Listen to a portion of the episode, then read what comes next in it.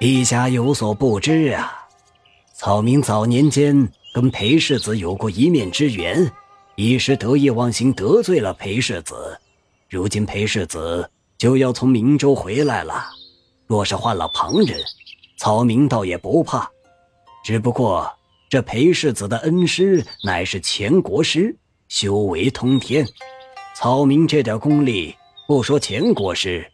便是对上裴世子也是吃力呀。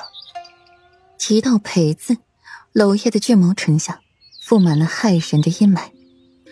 灵山困裴玉那次也没能把他困死，设幻境也被裴玉给以暴制暴打回来了，自己被反噬，失了四层功力。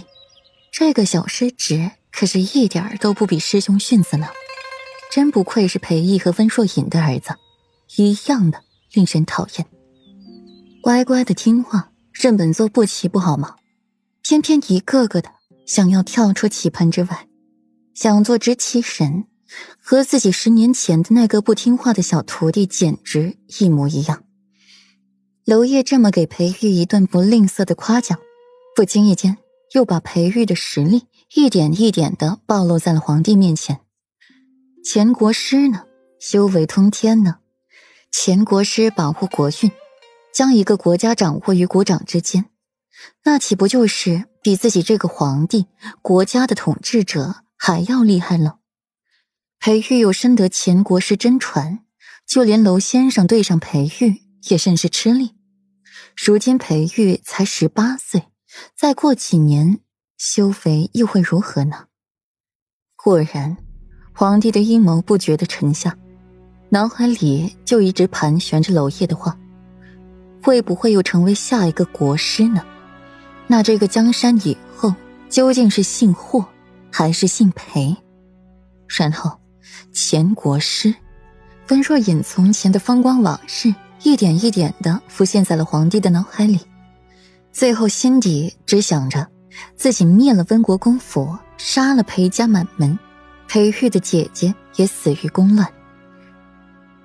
心里最后一刻想的是，裴玉恨自己，裴毅也恨自己。裴玉不是自己的侄子，是权势滔天、酣睡帝王卧榻的权臣。顷刻间，对裴玉的疼爱、亏欠尽数收回，只剩下了防备。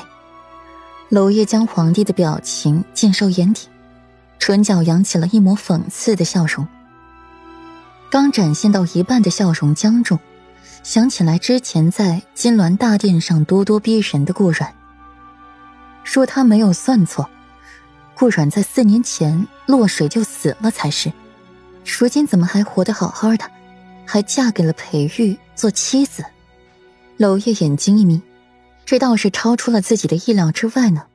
如果顾阮还记得，定然认识娄烨是谁，自己的师尊苗焕，南疆的国师。与东巡的皇帝有联系。左长安听顾阮说要带他去逛大牢，真是言出必践。上午说的，下午就执行了，换过了衣裙，备好了马车，就往大牢去。和官差打过了招呼，很顺利的进去了。左长安第一次去大牢，就被里面的脏乱环境给吓到了，散发着淡淡的恶臭，地上还是老鼠、蟑螂。发出一些细碎的声音，吓得左长安心惊胆颤。反之，顾阮就要镇定的多了。泰山崩于前而色不改。长安，镇定，大牢而已，有什么可怕的？西岐的大牢可是比这里可怕多了。听着顾阮这跟回家似的语气，左长安眼角一抽。我胆子小，不比你。我的胆子因人而异。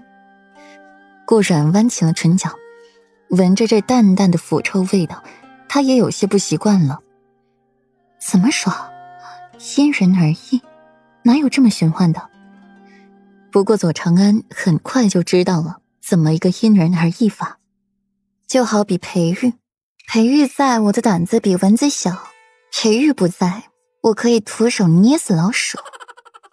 顾然暧昧一笑，拍一拍左长安的肩膀，往最里面去。死刑犯都是在最里面的。